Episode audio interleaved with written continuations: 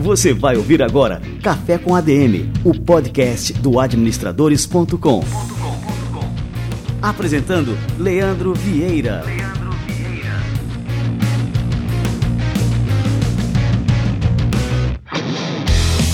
Fala galera, está no ar mais um Café com a DM, é sua dose de cafeína nos negócios. Estamos começando o nosso episódio de número 297. Parecia ser um simples voo de galinha, mas ela virou uma verdadeira galinha dos ovos de ouro. Primeiro, ela foi rejeitada por executivos de TV, mas acabou indo parar no YouTube por acaso e se tornou um fenômeno que ultrapassou as barreiras da internet um dos personagens infantis mais queridos pelas crianças não só do Brasil, mas de muitos países do mundo. Hoje eu vou conversar com o Juliano Prado, um dos criadores da Galinha Pintadinha. O Juliano, que além de ser um artista completo, também é administrador. E ele vai contar todos os detalhes dessa história, todas as lições e como que a administração foi fundamental para ajudar a ele e ao seu sócio Marcos Luporini a transformarem a galinha pintadinha em um negócio multimilionário que não para de crescer. Daqui a pouquinho, Juliano Prado no Café com a DM, fica ligado. E antes de começar o programa de hoje, eu quero trazer uma super novidade para você. No dia 9 de agosto, já marca aí na sua agenda, acontecerá em Belo Horizonte a primeira edição da Expo Consulting, que é o nosso evento de negócios em parceria com o grupo Portal ERP. Eu quero encontrar você para a gente trocar uma ideia por lá. Olha só, quem é assinante do Administradores Premium pode participar do evento como nosso convidado especial. É isso mesmo que você ouviu. Seu ingresso vai ser por nossa conta e esse é só um dos vários benefícios do Administradores Premium. Lá na Expo Consult haverá palestras com alguns dos maiores nomes do mundo corporativo, como Robson Clay da Cigam, Marcelo Signorini, Luciano Itamar do grupo Portal RP e vamos até ter medalhista olímpico no palco. Bom, mas nem só de palestra vive um administrador e um empreendedor. Também vai ter espaço para networking, troca de experiências e uma feira de negócios onde você vai poder ter contato com mais de 30 expositores. E quem sabe sua nova parceria de negócio não estará por lá. Inclusive, nós teremos um stand exclusivo para relacionamento com os nossos assinantes e usuários do administradores.com. E eu vou estar presente. E olha só, só um detalhe: as vagas são limitadas, então eu preciso que você confirme sua participação pelo link que eu vou deixar aqui na descrição do nosso programa. Não perca essa oportunidade, dia 9 de agosto, em Belo Horizonte, Expo Consulting.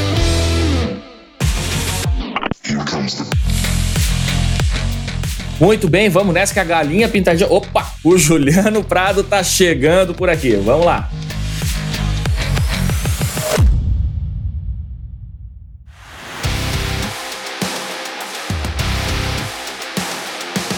Juliano Prado é artista multimídia, roteirista, produtor audiovisual e um dos criadores da Galinha Pintadinha, um fenômeno nascido na internet. Com mais de 33 bilhões de visualizações e 43 milhões de inscritos nos seus canais em vários idiomas no YouTube, a Galinha Pintadinha é uma das franquias mais fortes junto ao público infantil e se tornou uma marca com mais de 500 produtos licenciados. Juliano é formado em administração de empresas, né? Não poderia ser diferente, e tem especialização em filme e televisão pela Fundação Getúlio Vargas. Juliano Prado, cara, que honra te receber por aqui. Seja muito bem-vindo ao Café com a DM. Obrigado, Leandro, pelo convite e eu sempre gosto de trocar ideia e conversar as histórias. Já ouvi muitas histórias por aí, então sempre acho bacana quando me convidam para contar também as minhas. É um prazer estar aqui. Ô, Juliano, antes da gente começar aqui sobre o case mesmo da Galinha Pintadinha, eu queria que você ah, se apresentasse aqui para o nosso público, né? Você é formado em administração, como eu falei aqui no começo, e entrou no mundo audiovisual há bastante tempo, né? Fala um pouquinho sobre a sua trajetória também, que eu achei super curiosa. Depois vou te fazer uma pergunta aí sobre essa junção de administração e artes. Aí. Minha, minha trajetória, assim, acho que ela começou na infância, pelos meus interesses, né? A minha família era musical, de certa maneira, todos gostavam de música. Tinha uma tia minha que tocava, a gente se reunia ao redor do violão, pra, do piano dessa minha tia para cantar e tal. Eu comecei a aprender música cedo, né? Assim, já estava no meio e, e, aprender a tocar violão e tal. Então, uma parte assim do, do, meu perfil assim tem a ver com essa parte da infância, meu gosto pela música. Sou músico, né? E, e, toquei. E também nessa mesma época, isso estou falando assim dos anos 80, eu nasci em 71, né? nos anos 80, começaram a chegar os computadores, o Atari, as primeiras coisas digitais, né? E o primeiro computador, programação e tal. Então, assim, uma coisa que eu, eu no fim, eu gostei, gostava bastante também, me interessava. Eu sempre fui, assim, no fim, bom em matemática também na escola, sabe? Na escola eram mais exatas. Mas eu tinha essa parte artística, assim, que me pegava muito a parte de design gráfico também. Meu pai, ele, ele era, ele era um bom desenhista e envolvido. Então, assim, na hora de fazer a escolha para a faculdade, né? Talvez música ia ser uma coisa muito ousada para fazer e tal, e daí a parte de computação também, quando talvez não me satisfizesse totalmente. Daí eu acabei assim entrando para administração, que era uma coisa que primeiro, né, é, na fase ali me possibilitava escolher o que eu ia fazer um pouquinho mais para frente, porque administração é um pouco mais genérico, né? Você pode depois mais para frente fazer a sua escolha mesmo, né? E, mas assim, eu tinha interesse pela parte de marketing publicidade, até porque tinha, né? Até publicidade envolve essas questões artísticas também, né? Foi o que eu acabei fazendo. Acabei fazendo GV mesmo. Eu entrei lá em 89, saí em 92. Lá dentro eu acabei especializando em marketing, né? Fazendo mais matérias de marketing. E logo depois eu comecei a trabalhar nesse mercado. Abri com o Marcos. O Marcos, no fim, nessa época, que é meu sócio da Galinha Pintadinha hoje, Marcos Luporini, ele também se mudou para São Paulo, na mesma república. A gente se conhecia aqui de Campinas, de, de banda, assim. E ele fez publicidade na USP. Então a gente conviveu ali nessa parte de faculdade, né? Inclusive trocamos muita informação entre publicidade e administração, digamos assim, e marketing que eu estava fazendo, né? E quando a gente saiu da faculdade, a gente abriu uma pequena agência de propaganda aqui em Campinas. E começamos daí a nossa jornada de explorar as mídias. Né? Eu lembro assim, nosso primeiro objetivo, assim, a gente queria fazer um, uma propaganda em cada mídia na época. Então a gente queria fazer uma propaganda de rádio, uma de jornal, uma de revista, uma de TV, só é, para fazer o leque, né? Então, assim, a minha carreira uh, profissional foi nessa coisa mais de marketing de produção já, um pouco produção gráfica, produção de jingles, né? O Marcos também entrou nessa área de produção de jingles mais para frente. Enfim, a gente acabou se separando assim profissionalmente. Ele acabou uh, fazendo outra faculdade de música e entrando no ramo profissional de música mesmo aqui em Campinas, e produção de trilhas e jingles e produção musical, né? E eu acabei me desviando para o mundo digital. E quando foi mais ou menos 99, eu acabei retomando aquela minha paixão pela computação que eu tinha e juntando com a música e com o design e daí realmente eu acho que eu me encontrei profissionalmente. Isso já estava com mais de 30 anos, assim. Quando eu falei, agora sim, agora tem música, né? Quando o computador começou a poder tocar vídeo, por exemplo, e agora dá para fazer todas as coisas ao mesmo tempo aqui no computador, na multimídia. Com certeza. Era justamente isso que eu ia te perguntar sobre essa junção das artes, né, com os negócios. É, porque assim, como eu estava te falando, a gente é contemporâneo, eu sou de 77. É, também cresci nos anos 80 e eu não sei se foi uma sorte nossa, né, ter nascido nessa época e ter tido assim o privilégio de, de ver todas essas mídias nascendo, né, a, computação, é, os games e, e, tudo mais, porque isso acabou, é, por exemplo, né, influenciando a nossa geração tendo um acesso muito grande à, à, cultura, a artes, né? E de alguma forma, eu sempre enxerguei é, dessa forma. Também era desenhista. A minha carreira profissional eu queria ser desenhista da Marvel, né? Esse era meu meu sonho profissional aí na adolescência. E eu acho que eu sempre encarei a arte como uma energia, né? E é uma energia que você pode canalizar para as artes propriamente ditas, né? Ou para qualquer outra área que você queira desempenhar profissionalmente.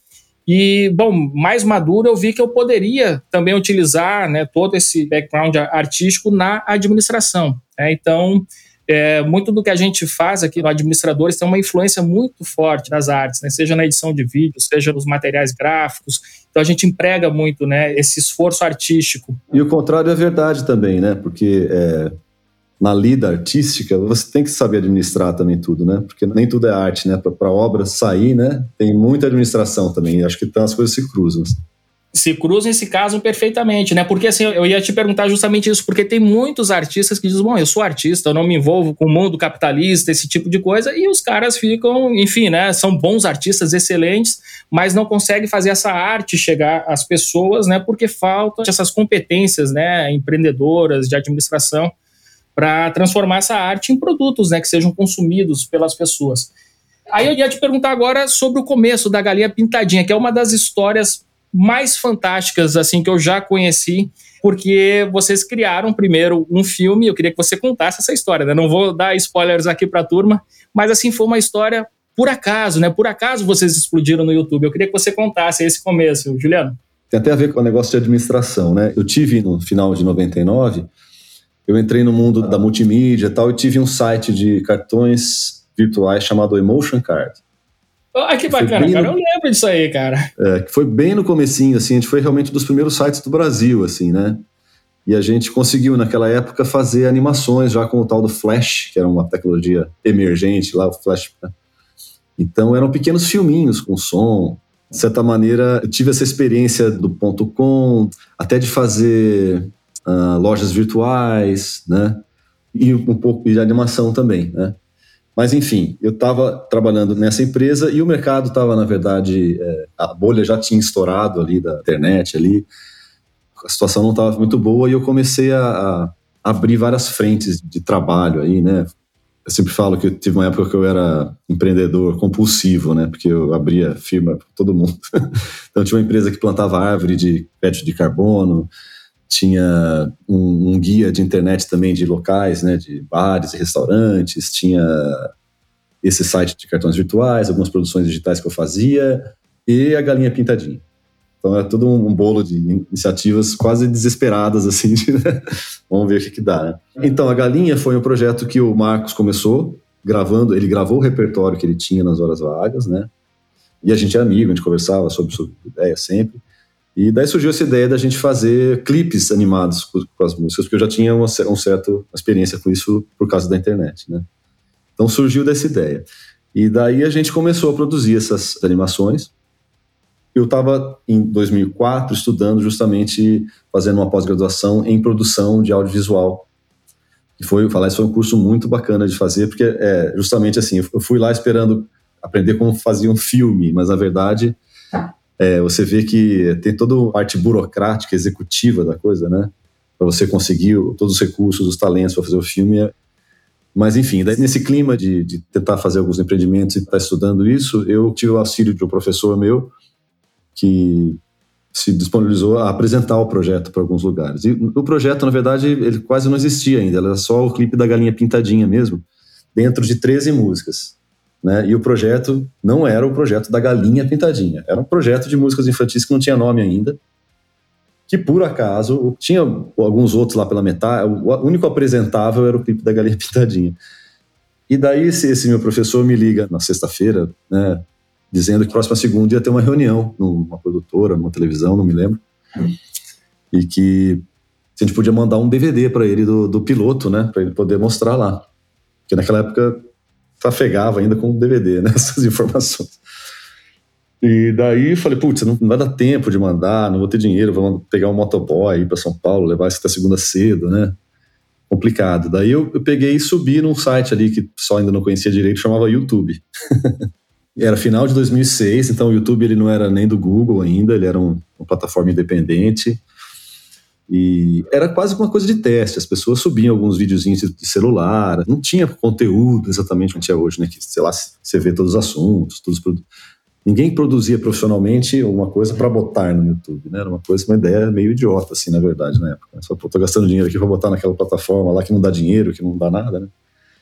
Mas enfim, eu botei, também não foi com esse intuito, foi com o intuito de simplesmente ter material para ele poder na segunda-feira clicar lá e assistir. Né? Eu falei, olha, eu coloquei lá no YouTube, clica lá, por favor, né, e, assiste que e daí tem um e-mail que eu sempre mostro quando faço palestra, que uma semana depois eu pergunto para ele como foi a reunião e se eu poderia deletar aquele vídeo, né? Daí ele fala, olha, a reunião é, gostaram, mas não estão interesse agora, tá? Pode deletar o vídeo. Era o vídeo da galinha pintadinha que eles tinham subido. E daí, assim, bom, a gente tocou a vida, porque assim, como eu te falei, era um projeto entre outros que eu estava tocando, esse projeto não estava, né? Eu e o Marcos, a gente tinha outras, muitas coisas para fazer. Então, a gente sempre conversando do projeto tal, de repente a gente retomou o assunto e foi ver tinha já depois de uns meses 500 mil views no YouTube, que para aquela época no YouTube era bastante, era bem bastante, né? E também muita gente pedindo mais. Ah, adorei a galinha pintadinha, eu quero mais a galinha pintadinha. Você tem outros clipes da galinha? Ah, a galinha. Daí a gente sacou que, primeiro, né, o projeto tinha um, apelo, as pessoas estavam gostando. E que no fim a galinha também, a galinha tinha uma coisa especial, né? A galinha pintadinha, a gente sacou que o nome era legal e tal. E daí, a partir daí, a gente, até porque a gente já estava conversando desse projeto fazia alguns anos, a gente fala assim, agora vai o racha, então vamos tentar fazer esse negócio de uma vez, né? Então a gente acabou finalizando os roteiros, é, as animações e lançamos independente um DVD e mandar imprimir. A gente mesmo mandou imprimir lá mil cópias e começamos a vender para uma lojinha virtual. Daí aproveitei um pouquinho da minha experiência que eu tinha de e-commerce e tal, tinha se conecta, né? Daí a gente começou essa carreira assim, realmente no fundo do quintal, assim, né? A gente produziu com artistas aqui da região e daí teve essa resposta toda e assim a gente ficou acho que um ano, uns dois anos totalmente independente até que a gente conseguiu uma distribuidora de home video, né? Que é quem distribui os DVDs, os, os VHS na época, e tal que, é, que foi Europa Filmes. A gente acabou entrando aí no mercado profissional, daí depois a gente teve a Som Livre, depois tem todo o resto da história. Mas esse comecinho foi bem assim, independente. O DVD, assim, em termos de investimento na época, assim, foi uma questão, assim, acho que foi 15 mil reais que a gente, que a gente gastou na época para poder fazer o primeiro DVD. Os artistas, né, que também nos colaboraram com a gente no começo e, e também não ganharam muito ali fixo, né, no trabalho barato mas apostaram no projeto, então até hoje eles também têm participação nos royalties do, do projeto. Então, assim, é, deu, deu muito certo. Depois virou uma outra coisa, né? Daí mudou a vida de todo mundo, a gente começou a pensar de outra maneira.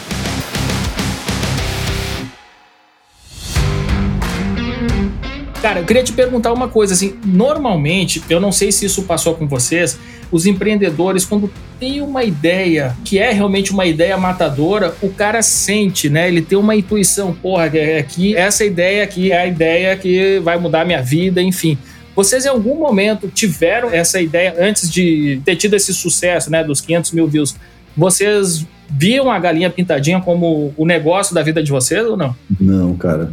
Era realmente a expectativa era, era baixa, sabe? A gente via muito assim, como estava entrando no mercado né, que a gente queria entrar, que é de produção audiovisual. O Marcos, por exemplo, já fazia parte musical, eu, de certa maneira, fazia parte eletrônica, né, animação para a internet. A gente queria meio que entrar nesse mercado da televisão, né, do, do cinema, da animação, vamos dizer, de verdade, né? Nosso objetivo principal era terminar o DVD e ter a caixinha dele na mão e falar, olha, eu fiz uma animação infantil, né? Tem aqui, você pode tocar, ela, ela funciona tal. Tanto que as nossas projeções assim de vendas, assim, né, o projeto era tipo 5 mil unidades. Se a gente vendesse 5 mil unidades, a gente estava feliz. Tinha dado certo, pô, tinha pagado todo mundo, 5 mil produtos, né, entre aspas, circulando, aí, alguém assistindo, era o nosso objetivo inicial acabamos vendendo só de DVD, depois de alguns anos, 3 milhões e quase 4 milhões de DVDs. Cara, é impressionante. É, então, assim, pra você ver assim, que tinha uma pequena diferença de expectativa. Olha, eu comprei alguns desses DVDs aí. Então, o volume 1 é, então, é. e 2 eu lembro perfeitamente. É. Os meus meninos também aí passaram né, pela galinha pintadinha. Já salvou a gente de, de, vários aperreios aí, em voo de avião, restaurante. Ô, Juliano, eu queria te perguntar uma coisa, cara.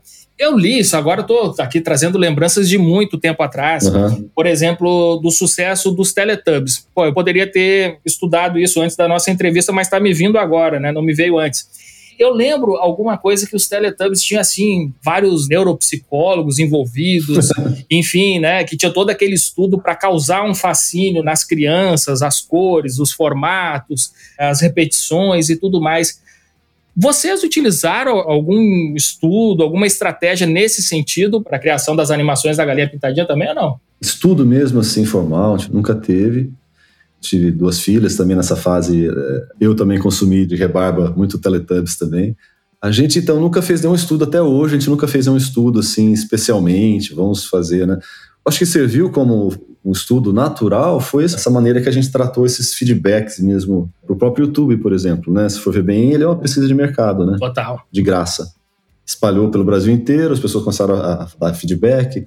A gente até usou isso para, por exemplo, montar repertório para outros produtos, né? Que vocês querem ouvir na galinha pitadinha e tal. Então teve muito isso, mas essa pesquisa mais neurocientífica, assim, né? A gente não fez, não. A gente fez o produto, né? Estava pronto os clipes e tal os DVDs chegaram em casa, a gente começou a distribuir para os amigos que tinham criança, ia na casa deles, ah, aqui meu DVDzinho, dá uma olhada aí, né? Daí só punha para tocar. Eu lembro que assim, o pessoal da sala inteira parava, sabe? Ficava a criança assistindo, mas ficava o pai, a avó, todo mundo ali. né? E eu também, né, que tinha feito, ficava lá Eu lembro que tinha esse efeito hipnótico, né? Esse efeito, é. E alguns amigos reportaram mesmo, falaram, nossa, o Érico aqui em casa, ele, ele, fica maluco quando assiste e tal, né? Então a gente começou a ter essas pegadas, mas foi assim, a partir de um... A produção em si não foi pensada nisso. É engraçado porque nessa época que a gente estava fazendo, né, 2000, metade dos anos 2000 aí, era quase que o ápice da computação gráfica, assim, né? Tá, tudo era computação gráfica, tudo, tudo era 3D, 3D, 3D, 3D, tudo tava nessa escalada, né? Hoje em dia, mais ainda, mas ali tava, né? O negócio tava e a gente não tinha a menor condição, recurso de fazer algo parecido, né? Então, assim, a nossa produção, ela, a estética dela tem a ver com o orçamento que a gente tinha disponível, né? Não era, era, é simples, é do jeito que a gente conseguiu fazer.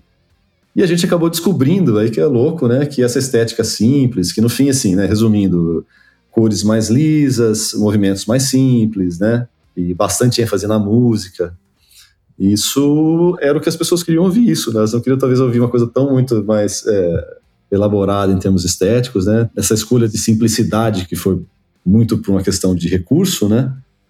Ela, digamos assim, competiu esteticamente com todas as outras coisas. Até eu lembro que esse mesmo professor aí que me ajudou, ele falava isso, que na animação, a animação simples, ela compete com a animação mais sofisticada. A criança ou o espectador, ele aceita, por exemplo, assistir o South Park.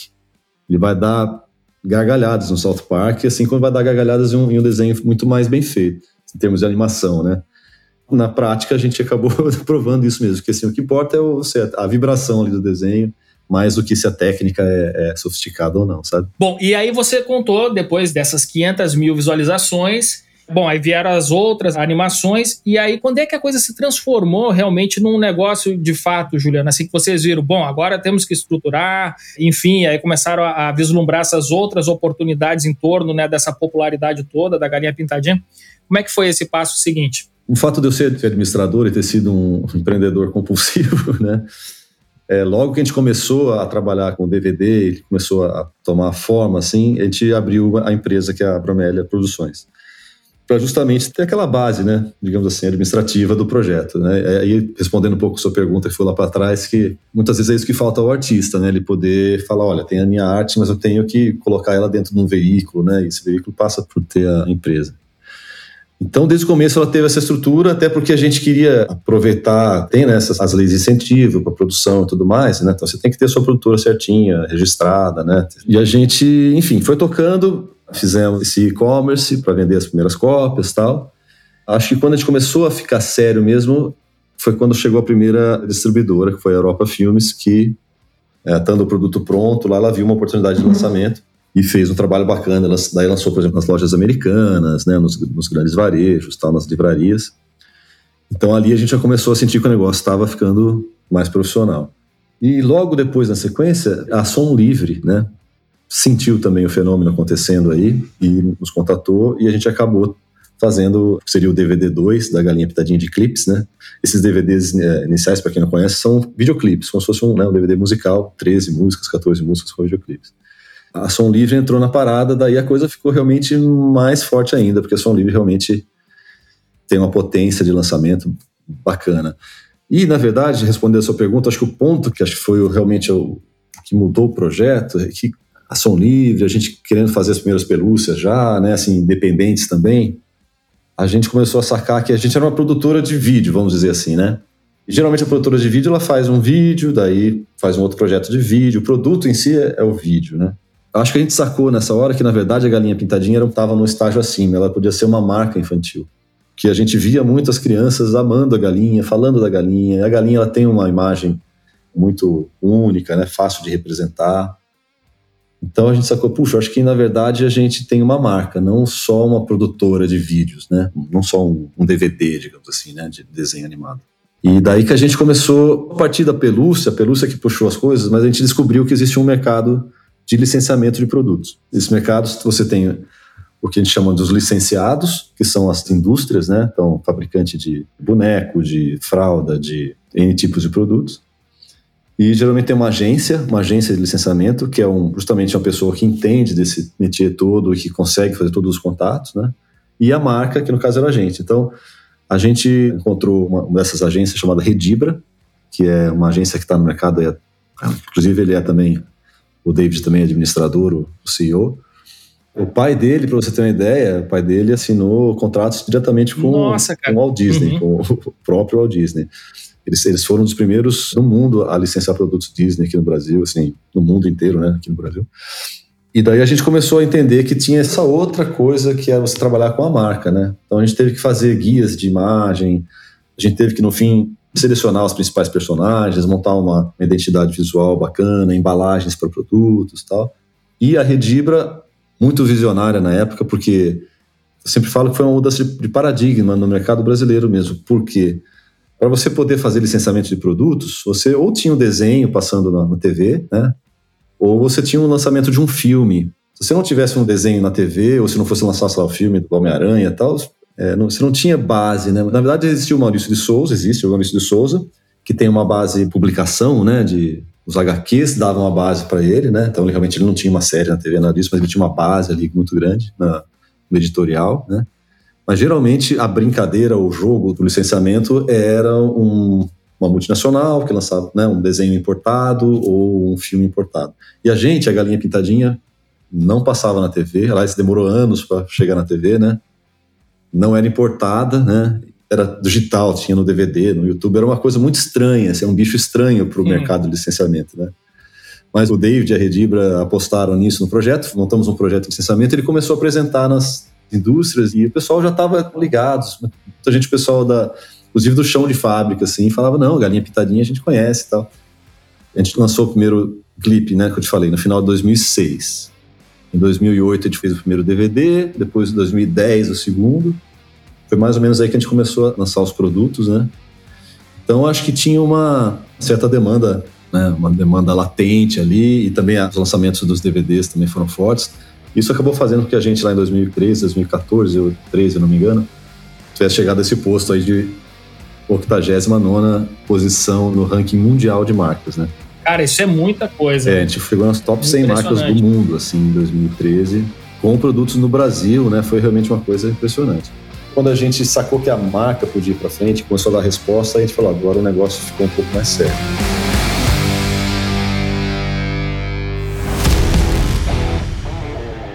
Outra marca impressionante de vocês é que vocês foram o primeiro canal brasileiro a bater um bilhão de visualizações no YouTube, né? Isso foi em 2014. Hoje, como eu falei aqui no começo, né, ele já conta com mais de 33 bilhões de visualizações. E aí eu queria saber o seguinte, Juliano, é, o conteúdo da Galinha Pintadinha, ele é consumido por um público que é infantil, né, que vê os vídeos ali várias vezes, é um público que está numa idade ainda pré-escolar, e eu queria saber quais são os cuidados, né, hoje em dia, que devem ser tomados na hora de criar conteúdos para essa faixa etária. Então, assim, eu lembro, por exemplo, que a música do Atirei o Pau no Gato, vocês mudaram. Também uma série de, né, que na nossa época o gato não tinha morrido, aquela coisa toda. Então, hoje em dia tem outros cuidados. Conta aí pra gente quais são. Olha, a gente baseou o nosso trabalho inicial, né, é, no, no cancioneiro popular, né, que geralmente ele já é bem testado e aprovado, sabe? Então, assim, né, essas músicas elas foram passando realmente de geração em geração. Né? Então, assim, elas têm uma aprovação, digamos assim, já um filtro, né? Claro que alguns costumes mudam, né? E a gente também sempre evitou certos temas, tal, porque no fim, né, a sociedade vai evoluindo e você vai meio que escolhendo, né, os temas. Então a gente acabou, acho que conscientemente escolhendo temas é, mais saudáveis e mais sem muitas é, controvérsias assim, né? Então, e a gente sempre pensa, né, eu e o Marcos, a gente, até hoje a gente cria as coisas da galinha, então sempre na criação a gente está pensando bem na, na criancinha, né? Então, a gente tem esse cuidado mesmo de, de fazer e, e, e, de certa maneira, também não ficar ditando muito o que é certo, o que é errado. Tal. A, gente, a gente simplesmente é, aposta no, no, fluxo da música, da, da, alegria, a gente tenta evitar isso é certo, isso é errado, faça isso, você tem que fazer isso, você não tem que fazer aquilo. Né? A gente vai no, no, no Fly Fly Flu. É... Inclusive, tem muitas letras que, se for analisar mesmo, nem fazem sentido direito, né? mas são coisas da musicalidade, né? Às vezes só das sílabas, né? Então, a gente traduziu, né, a Galinha Pitadinha para uns nove idiomas diferentes, né? E a gente teve coisas curiosas, por exemplo, nos Estados Unidos, quando tem, tem a musiquinha do Fui ao mercado comprar café e a formiguinha subiu no meu pé, né? Então, é, fui ao mercado e vai comprando coisas que rimam e tal. E daí a moça falou, olha, para criança, você falar uma música, fui ao mercado comprar café, não, não pega muito bem. É igual falar assim, fui ao mercado comprar um maço de cigarro, entendeu? a gente não sabia que o café lá para criança não é uma coisa que não é bom associar, né? E tivemos que mudar, por exemplo, é, tem lista de. Tem uma musiquinha que fala de café da manhã, de comida tal. A gente já mudou a lista de comidas para ficar mais parecido com a alimentação local e tal, né? Mas assim, a gente é um produto bem seguro, porque a gente também é, a gente não fica forçando a barra, a gente faz tudo dentro do seguro. Eu ia te perguntar agora, fiquei curioso com relação a isso. Essas músicas que fazem parte do nosso cancioneiro popular aqui do Brasil, elas têm é, suas versões também em outros idiomas ou vocês que criaram? Eu não tenho ideia. Eu sei que algumas são, assim, a gente tem versão, versão dos Estados Unidos, versão do Brasil, mas todas têm ou algumas são exclusivas do Brasil? Foi uma das coisas que a gente descobriu no processo, que, claro, tem algumas que já são internacionais, né? Os índiozinhos, é, quem está feliz, tal. Tem algumas que já são meio que internacionais já, né? Mas boa parte do cancioneiro brasileiro ele é só brasileiro mesmo, não tinha nada parecido, por exemplo, na América Latina, nos países, né, eles não conheciam muitas das músicas. Então, a gente acabou exportando, né, porque o Galinha Pitadinha hoje faz bastante sucesso na América Latina, bastante visto. Então, por exemplo, Pintinho Amarelinho, que é uma das mais ouvidas lá fora, é uma música brasileira, do cancioneiro nosso mesmo, produzido aqui, e que agora é um sucesso lá fora. Eu arrisco a dizer por causa da gente, né? Porque a gente exportou o. Podito Amaridito. Podito Amaridito. É, exatamente. É é. E várias é outras, é baratinha e tal. E a gente, no processo, assim, a gente acabou vendo que, assim, os países de língua latina, parece que eles aceitam melhor. Então, na Itália vai bem, na França a tradução ficou muito bonita também. Agora, alemão, por exemplo, não deu certo. ficou meio esquisito. Japonês, chinês, pelo menos assim, aos nossos ouvidos, soa bonito, sabe? E, é, e é interessante. Então, assim, a gente realmente descobriu isso, que as canções brasileiras são brasileiras mesmo. E pesquisando também o cancioneiro dos outros países, né?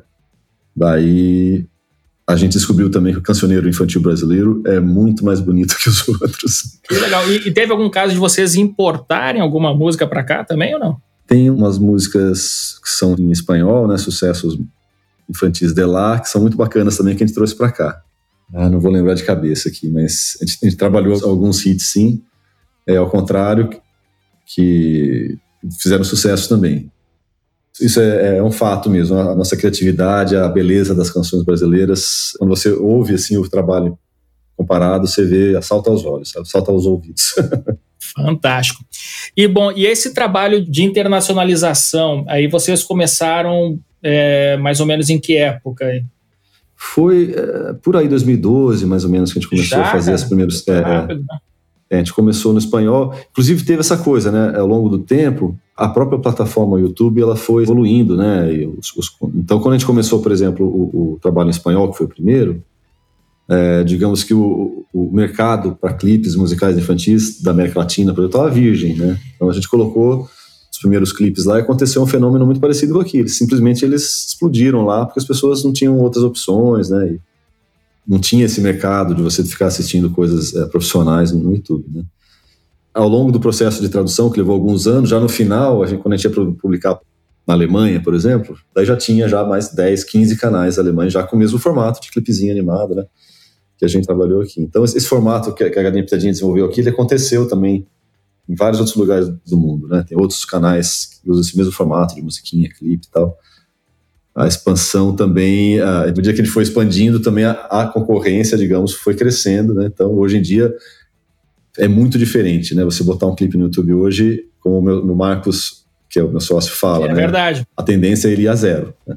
Antes você colocava um vídeo, a tendência é ele crescer. Hoje em dia, se você não tiver uma máquina ali de você ter, ter o trabalho constante, sério, é digamos assim, antes ele te empurrava para cima, agora você está lutando, né, com todo um ecossistema aí fortíssimo de conteúdo, né? Então, mas assim, a galinha em si, ela vai muito bem porque ela, ela se estabeleceu logo nesse início, né? Então ela virou referência mesmo, né? Então, uma coisa bem interessante, inclusive falando assim dos ciclos de negócio, né? Por exemplo, de produtos, né, de consumo. Mas um filme qualquer que era lançado, você tinha um, um lançamento, um boom ali de uns meses, os produtos né, ficavam ali, e depois a curva caía, porque o filme, o filme tinha saído de, de cartaz, né?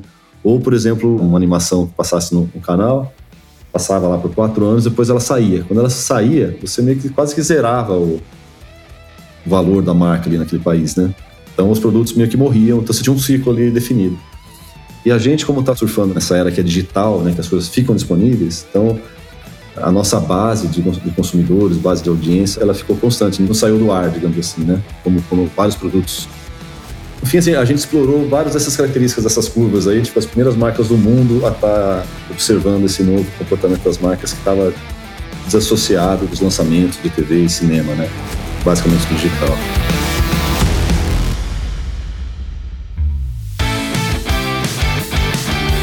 É, você acha que ainda existe espaço para um crescimento orgânico explosivo, né? Quando você tem um bom conteúdo, solta lá no YouTube, enfim, por ser um bom conteúdo, ele vai se viralizar lá dentro ou preciso realmente assim abrir o bolso, começar a investir em anúncios? Eu estou já perguntando aqui como estratégia para as marcas, né? É, eu tenho a impressão que esse estouro orgânico ele é cada vez mais raro mesmo, até porque pela quantidade de oferta que você tem, né? Então, é, Agora ele ainda acontece. Inclusive tem o TikTok, por exemplo, né, que é uma plataforma mais nova. A gente outro dia produz e coloca áudios lá. Outro dia explodiu um dos nossos áudios lá, virou uma trend de TikTok, né? É aquela coisa, você não consegue saber, né, o que, que dispara a faísca, né? Eu acho que com certeza é muito mais difícil de acontecer hoje em dia, mas que ainda acontece, acontece. Que negócio, você nunca pode falar, vou fazer um viral, né? Você, você tem que fazer o vídeo e se melhor que seja, ele vai virar, vai viralizar se for para viralizar, de certa maneira, né? Legal. E a gente chegou a comentar, você falou aqui no Maurício de Souza, né? Eu cheguei a entrevistar o Maurício, que acho que uns dois ou três anos, e, bom, ele é simplesmente genial. Agora, um dos pontos de atenção lá da Maurício de Souza Produções era que a turma da Mônica era restrita para uma determinada fase da infância. Aí depois as crianças cresciam né, e naturalmente elas passavam para outros personagens, iam para o Mickey, Pato Donald, depois para Marvel. E, bom, eles atentos a isso acabaram criando novas fases ali da Turma da Mônica, né? Como a Turma da Mônica jovem, voltada para um público mais adolescente. Vocês acham que essa estratégia ela é possível ou melhor, né, interessante para a galinha pintadinha, né, também ter outros produtos, outros personagens ou a evolução do personagem para outras faixas etárias? Sem dúvida que é uma coisa que a gente pensa. Talvez a gente não esteja ainda na fase ainda, né, que o Maurício Souza está bem mais avançada na, por exemplo, o próprio TikTok que a gente está fazendo, né? É quase que uma brincadeira de marketing que a gente faz para a gente poder estar tá explorando a plataforma nova, né? Mas ela, por exemplo, já é uma coisa que não é um conteúdo nosso, assim, né?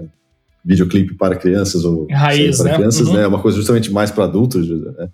E realmente está fazendo sucesso, a gente vê que o público é um público mais, é, mais alto. A molecada que está curtindo uma brincadeira, por enquanto é paralela, pode ser que vire principal, né? Então, é, quando a gente faz os, os, trabalhos principais, a gente ainda está focado na primeira infância. Mas volta e meia tem algumas ideias se a gente fazer uma coisa mais para frente. E eu acho que tem a ver com assim, tem que esperar um pouquinho mais a geração passar, né? A gente está começando agora acontecer um fenômeno que a gente previu, que é justamente acho que ainda não está ainda na hora, faltam uns anos, justamente assim, os, né, os bebês que assistiram a Galinha Pitadinha vão começar a ter seus próprios bebês, né? Daí, essa retroalimentação, acho que daí a gente começa a virar realmente uma marca retrô, digamos assim, que a gente pode explorar um pouquinho mais essas possibilidades de, por exemplo, para a faixa de 20 anos tal, porque daí a relação não vai ser mais assim, ah, é, é uma marca de bebê, né? Não, não é uma marca cult, digamos assim, tá com uma história, né?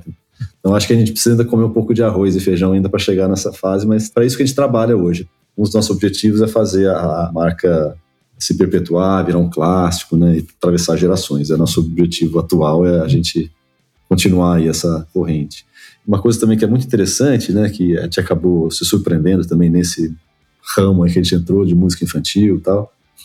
Isso é explorado há, mais de 50, 60 anos. Uma vez eu encontrei um LP, né, um, um vinil velho num boteco, um restaurante que tinha uma coleçãozinha.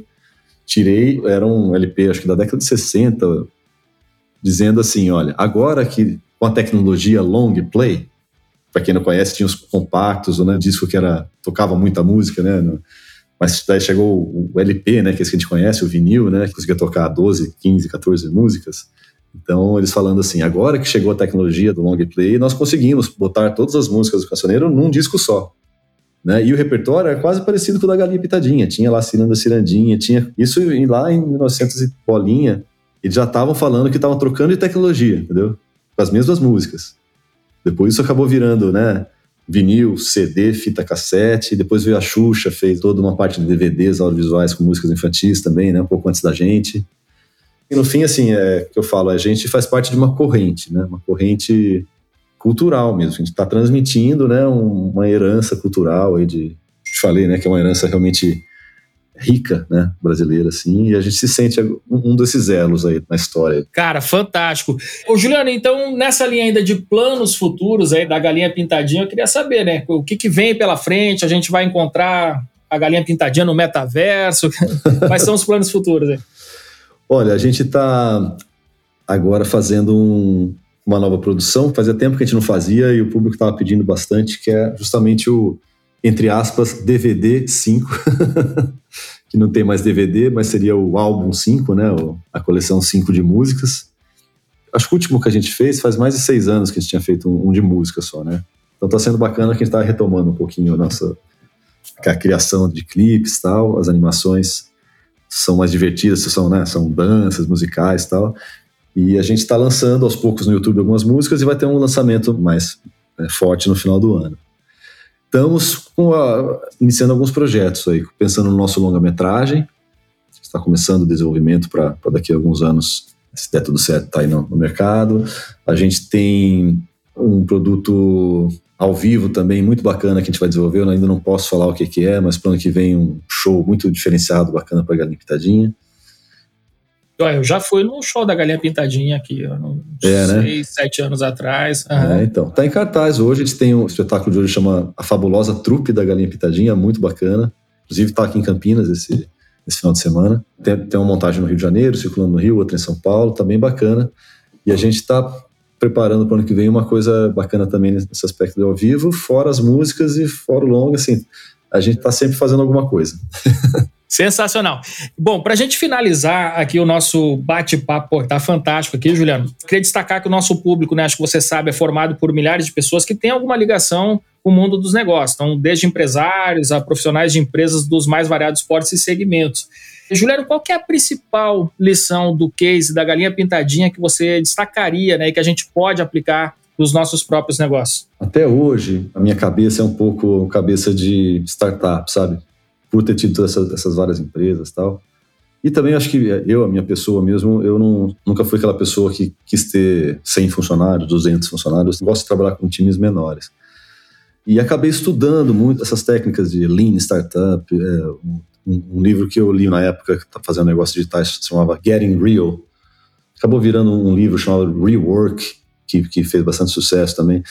Basicamente, assim, a ação que eu tento passar para quem está começando é começar só com o essencial mesmo, geralmente com é, três pessoas, né? Você, mais um sócio, mais uma pessoa, e você cortar tudo que não seja fundamental ao seu trabalho, né? Então, às vezes a gente fica querendo, por exemplo, ficar pintando planilha de amarelinho, de verdinho e tal.